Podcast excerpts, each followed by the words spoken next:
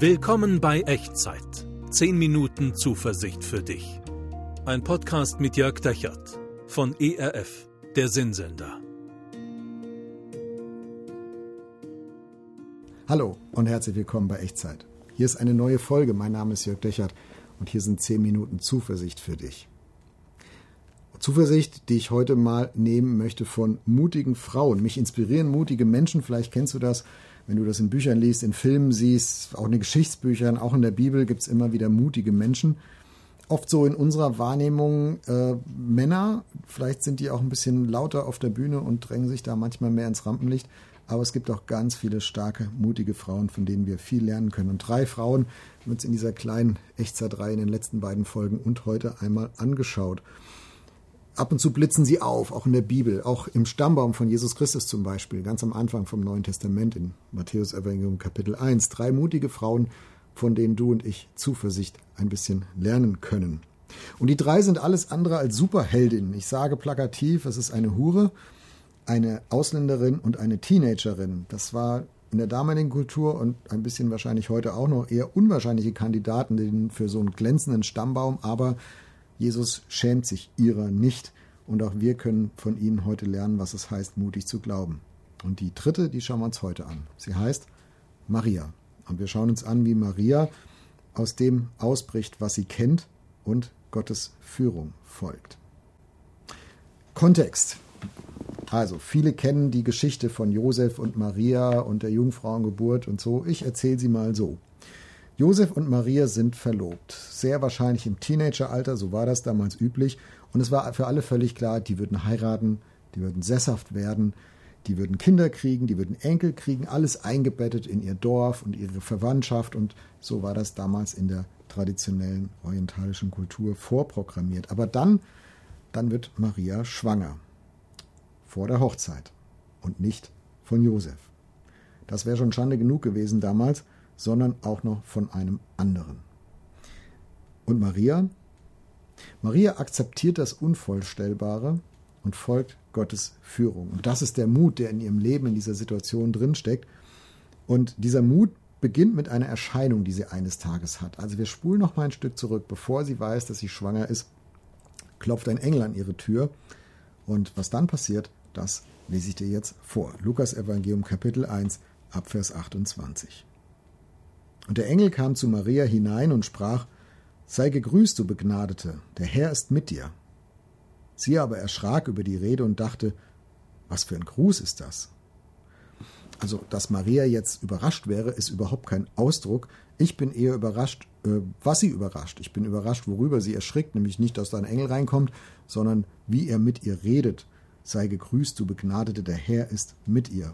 Also für Maria war das auch nicht normal, dass da ein Engel aufkreuzt und mit ihr spricht, aber völlig unvorstellbar für sie war, wie der Botschafter mit ihr redet, also die Botschaft selbst. Der Herr ist mit dir. Das heißt, Gott beachtet dich, Gott kennt dich, du bist für den eine Größe, du bist jemand, den er mit Namen kennt, du, du Teenagerin aus irgendeinem Dorf in Galiläa. Gott, der Herr, ist mit dir und er ist gnädig mit dir. Du Begnadete, sagt der Engel. Das heißt, er begegnet dir, Maria, mit Zuwendung. Und Maria erschrickt darüber und ich glaube, sie fürchtet sich auch ein bisschen, was jetzt kommt und was das alles bedeuten soll. Also wenn ein Engel auftritt und die Tür reinkommt und schon so anfängt, dann ist das eigentlich nur der Anlauf für etwas noch Größeres. Und das kommt jetzt, Vers 30. Und der Engel sprach zu Maria, Fürchte dich nicht, Maria, du hast Gnade bei Gott gefunden. Siehe, du wirst schwanger werden und einen Sohn gebären, dem sollst du den Namen Jesus geben. Der wird groß sein und Sohn des Höchsten genannt werden, und Gott der Herr wird ihm den Thron seines Vaters David geben, und er wird König sein über das Haus Jakob in Ewigkeit, und sein Reich wird kein Ende haben. Und ich finde, das Unvorstellbare hat hier auch kein Ende. Satz für Satz für Satz türmt sich das vor Maria auf und lädt sich auf ihre Seele, was der Engel ihr da alles an den Kopf wirft und alles zusagt und alles in ihr Leben reinspricht ein ganzer Stapel an Unvorstellbarkeiten. Also gehen wir es vielleicht mal durch. Ich glaube, Maria musste sich an dieser Stelle auch erstmal hinsetzen, um das alles zu verarbeiten, war alles ein bisschen viel.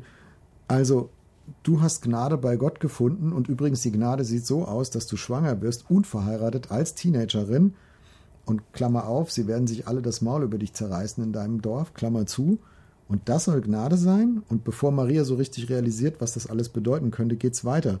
Den Namen von deinem Kind darfst du dir nicht selbst aussuchen, den hat Gott schon festgelegt. Jesus soll es heißen.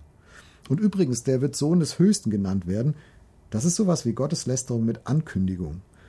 Und dann soll er Thron, den Thron seines, Davids, seines Vaters David besteigen. Das heißt, er wird König in die Königslinie eintreten, wird König über Israel sein. Und was würde Herodes dazu sagen, der amtierende König? Und was würden die Römer dazu sagen? Und dann wird er König über Israel sein in Ewigkeit und sein Reich wird kein Ende haben. Und spätestens jetzt, glaube ich, hat Maria abgeschaltet. Spätestens jetzt hat sie gedacht, jetzt hat der Engel abgedreht. Also das ist menschlich alles nicht mehr vorstellbar und ich kriege das auch gar nicht mehr zu fassen. Also das ist Zusagen Gottes trinken wie aus dem Feuerwehrschlauch. Es prasselt alles so auf Maria ein, alles an sich unvorstellbar und in, in der Summe erst recht unvorstellbar. Und ich habe mir gedacht, das, das muss so sein, als würdest du in so einen Fantasy-Film reingebeamt, in eine der tragenden Hauptrollen und auf einmal findest du dich so in einer Welt wieder, in einer Rolle wieder, die du alles gar nicht vorstellen kannst. Und jetzt wird von dir erwartet, dass du da drin lebst und dass du dazu Ja sagst und dass du dich darauf einlässt und dass du das so richtig auslebst. Und die Maria, die Maria hängt noch ganz am Anfang fest ganz am Anfang an, der ersten, an dem ersten Satz, den, er, den der Engel gesagt hat, dem, was sie selbst auch ganz unmittelbar und ganz direkt betrifft, du sollst schwanger werden. Wie soll das gehen? Ohne Josef? Ohne Sex? Hallo? Vers 34. Da sprach Maria zu dem Engel, wie soll das zugehen, da ich doch von keinem Manne weiß?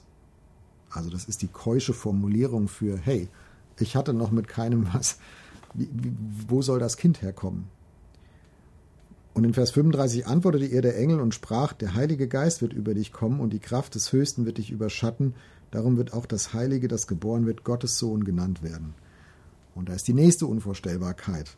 Gott hat einen Sohn und es wird dein Kind sein. Du wirst nicht einfach so schwanger, sondern du wirst schwanger, weil Gott das will und weil Gott das werden lässt. Und dein Sohn wird nicht nur König über Israel sein, sondern Sohn Gottes genannt werden. Aber wie? Aber was? Und was ist mit Josef? Und also unendlich viele Fragen, die Maria durch den Kopf und durchs Herz gegangen sein müssen. Und dann, dann zieht der Engel die Gottkarte und sagt, Vers 37, denn bei Gott ist kein Ding unmöglich. Bei Gott ist kein Ding unmöglich. Und jetzt? Was macht Maria mit diesem ganzen Stapel an Unvorstellbarkeiten? Also, wenn du bist so wie ich, ich würde wahrscheinlich eine lange Liste mit Fragen auflisten und wir sagen, Moment, Engel, jetzt gehen wir die Fragen mal der Reihe nach durch und ich würde erstmal eine überzeugende Antwort auf diese ganzen Fragen haben. Und wenn ich die alle überzeugend finde und da am Ende angekommen bin und das verdaut habe und vielleicht nochmal eine Nacht drüber schlafen, geschlafen habe, dann kann ich auch darauf reagieren, dann kann ich da was dazu sagen, wie ich das finde und was ich jetzt machen will. Also lange Liste mit Fragen, bitte abarbeiten, lieber Engel eins nach dem anderen. Ich will Beweise, dass ich dir glauben kann. Da gibt es auch genug Beispiele in der Bibel, im Alten Testament, wo, wo Menschen Engel begegnet sind und dann gesagt haben, ja, Moment, ich brauche erstmal einen Beweis, dass das hier wirklich von Gott kommt, was du mir da sagst. Nicht aber Maria. Vers 38. Maria aber sprach, siehe, ich bin des Herrn Magd, mir geschehe, wie du gesagt hast. Bisschen orientalische Sprachformulierung für, okay, wenn Gott das will, dann bin ich dabei. Wenn Gott das will, dann bin ich dabei.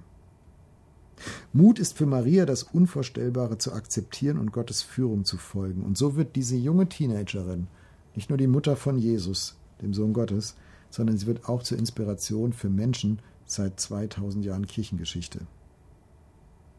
Und ich möchte das gerne als Beispiel nehmen und dir sagen, weißt du, die Frage ist nicht in der Lebenssituation, in der du jetzt gerade stehst. Und wahrscheinlich ist bei dir kein Engel reingekommen und äh, wahrscheinlich wirst du nicht schwanger und wahrscheinlich wahrscheinlich wird jetzt nicht deine persönliche Biografie mit der Geburt von Jesus verflochten und all diese Dinge, die da passiert sind.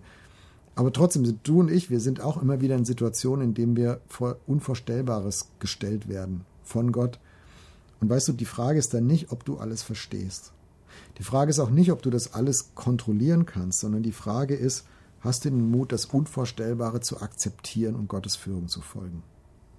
So wie Maria. Und wenn du vielleicht gerade vor etwas stehst, was du nicht verstehst, wenn du in einer Situation bist, die du nicht mehr im Griff hast, die du nicht kontrollieren kannst, die deine Kontrolle übersteigt, wenn Gott gerade etwas in deinem Leben tun möchte, dich in eine Richtung führen möchte, die du selber so dir nicht ausgedacht hast, die du vielleicht hin und vorne nicht verstehst, dann kannst du von Maria den Mut lernen, das Unvorstellbare zu akzeptieren und Gottes Führung zu folgen. Dafür würde ich gerne beten, wenn du magst. Und wenn du magst, dann bete mit und mach meine Worte in Gedanken zu deinem Gebet. Und ich bin sicher, dass, dass Gott es ernst nehmen wird, wenn du es ernst meinst. Wir beten. Gott, danke, dass du eine Frau wie Maria wertgeachtet hast. Und wenn du das mit Maria, mit dieser Teenagerin aus Galiläa getan hast, dann kannst du das auch mit mir.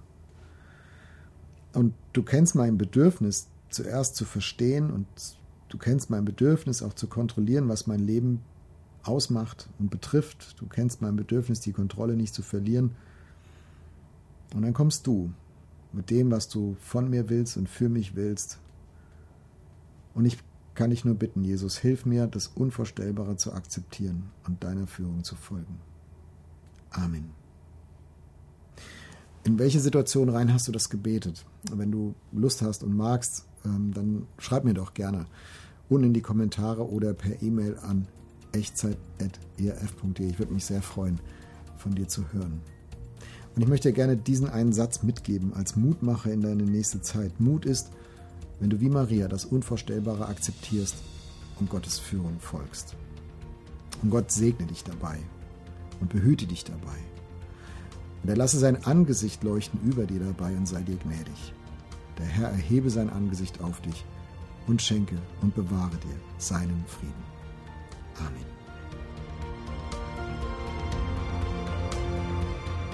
Das war Echtzeit. Zehn Minuten Zuversicht für dich.